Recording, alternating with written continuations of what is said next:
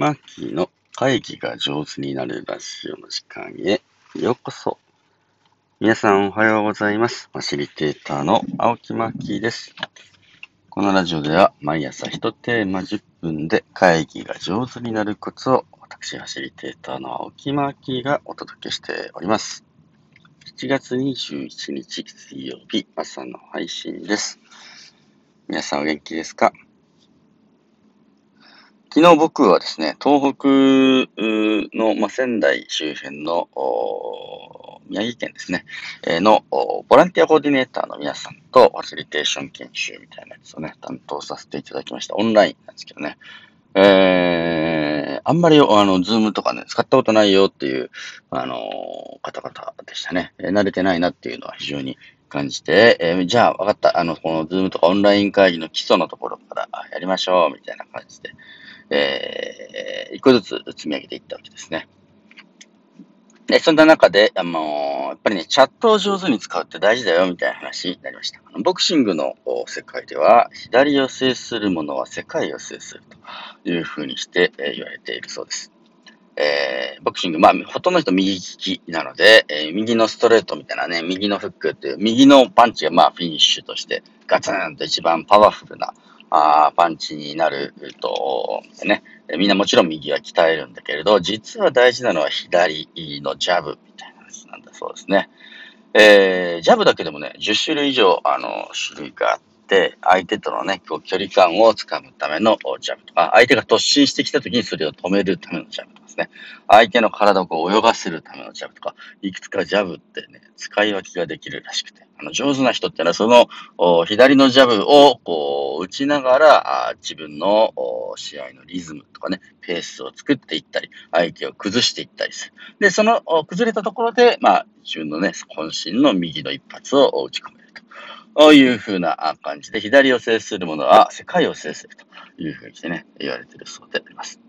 で、オンライン会議の場合はですね、あのー、そのジャブに当たるものはチャットにあるぞというふうにして思っていて、僕はよくあのチャットを制するものはオンライン会議を制するという話をしております。えー、オンライン会議はね、皆さんの顔、表情が見て声が出せると。こういう風なのがまあ特徴ですね。遠くが離れていても、あの人こんな顔してんだ、こんなに表情を持ってるな、みたいなとこね、え見ることができます。えー、ただ、まあ弱点っていうのがあって、同時発言が難しいわけですね。えー、同時に、あのー、発言すると、ギャンギャン何人もの人が同時に声を出すっていうのはリアルだと、何人言おうと百科聡明、えー、ある程度聞こえるわけなんですけれど、オンラインだと音が被ってしまうとですね、まあまあちょっと聞こえにくいで、誰かが話してるってっていうのは、他の誰かがちょっと黙ってた方が、まあ、あの、聞けるというふうな、あまあ、制限があります。で、うん、なのでみんな結構黙りがちになっちゃう。で、黙りがちになっちゃうと何が起きるかっていうと、みんなが今の話を聞いてどう感じているのか、心の中がどう動いているのかが分かりにくいわけですね。で、この分かりにくさがオンライン会議をちょっと難しくしてるっていうところがあります。えなので、えー、僕がオンライン会議を、まあ、初めての方、慣れてない方にお願いをするのは、どんどんチャットに書きましょうとか、いうふうにして、提案をしています。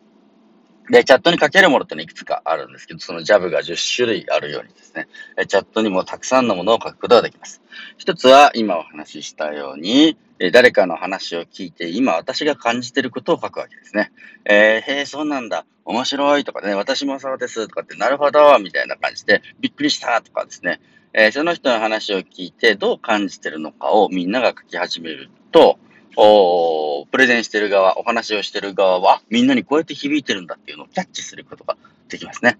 えー、それができるだけでね、もう全然あのオンライン会議の質感が変わってきます。みんなが何を感じてるのかを、喋ってる側がキャッチできるというふうな反応を読めるというふうなね、えー、感じになる。これ非常に大きなあ機能になります。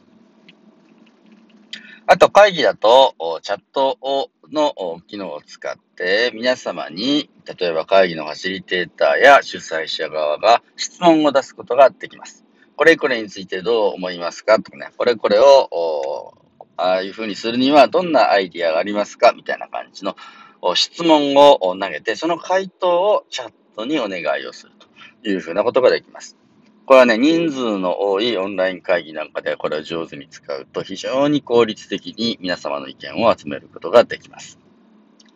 例えば、あ昨日だったらね、ボランティアコーディネーターをしていて、えー、こんなところが難しいなって、こんな壁にぶつかったことがあるよ、みたいな、えー、なった課題を聞くとします。えー、一人一人課題を口頭で聞いてるとめちゃめちゃ時間かかりますね。オンライン会議って事実上、あの、100人でも200人でも参加できるんですけれど、100人の人にあなたの課題は何ですかってゆっくり聞いてると、それだけで2時間かかっちゃいますが、チャットを使うと、オンライン会議の機能、大体ね、どのツールでもチャットってのついてるんですけれど、Zoom だろうと、Microsoft Teams だろうと、Google Meet だとついてるチャットを使って、あなたが、あの、ボランティアコーディネーターをしていて、こうね、壁にぶつかったのってどんな壁ですかって聞くと、ブワーっと、ほんの2分以内ぐらいに、100人の方の意見を回収することができるんですね。これもしかしたらリアルの会議より効率がいいかもしれない。えー、いうふうな感じで、まあ、こちらが質問を出して、で皆さんにお答えいただくというふうにチャットを使うこともできます。他にも他にも、チャットは非常に便利であります。え、例えば、タイムキープ、時間を管理することにも使えるわけですね。えー、現在時刻を入れたり、今、あね、えー、5時34分ですとかですね、え残り、残り16分で、あのー、おしまいですみたいな感じで、残り時間を入れることもできます。えー、そろそろ巻いてこかとかですね、えー、まあ、あの、ぼちぼちまとめに入りましょうみたいな感じの、みんなの行動をね、会議の、ある種のフェーズを変えるような、あ声かけをチャットで入れることもできるわけで、このタイムキープとかにね、リズムを作っていくのに使えるツールでもあるわけです。面白いですね。あと、個人的な事情とか、あの、メインの音声で伝えるほどではないけれど、ちょっとみんなの耳に入れときたいな、みたいな感じのことをお伝えするのにも、チャットを使うことがあります。え例えば、この後主要で、え3時には抜けます、みたいな感じのね、ちょっと先抜けさせていただきます、みたいな感じとか、すいません、今ちょっと子供が泣いたんで一瞬カメラオフにしてます、みたいな感じの、こっちの事情をわざわざ音声を使って、えー、みんなのね、会話を邪魔して言うほどでもないな、みたいなことをパシャッと伝えるにはです、実はチャットは非常に便利で、それぞれの事情を自分なりにね、みんなに知っておいてほしいことをお伝えすると。みんなも、あ、あの人カメラなくなったけど、そっか子供が泣いたんだなということがわかると、まあ、心配しないですね。事情をね、配慮して差し上げることができます。えー、そういう、こう、それぞれの事情を、今持ってる事情みたいなやつをね、共有するみたいなことも、チャットで、えー、すごくしやすいだろうな、というふうにして、えー、思います。まあ、何より、あの、その、誰か、その会議に参加した人を、なんだろうね、承認したり、えー、おめでとうって言ったり、えー、わーい、パチパチパチみたいな拍手をしてあげるみたいなコメントが増えてくると、オンライン会議は温かくなります。どうしてもね、ちょっと冷たくなりがちのオンライン会議ですので、えー、温かい文言がチャットに流れ始めると、心の交流とかね、えー、雰囲気がすごく良くなってきますので、その、皆様の気持ちを高めるためにもチャットを上手に使うと。まあ、こんな風にして、えー、チャットっていうのは使い手があって、えー、これがうまいこと使える、使いこなせると、オンライン会議はもう確実にやり取りしやすくなります。というわけで今日のお話は、チャットを制するものはオンライン会議を制するという話で、えー、ありました。今日も最後まで聞いていただいて本当にありがとうございます。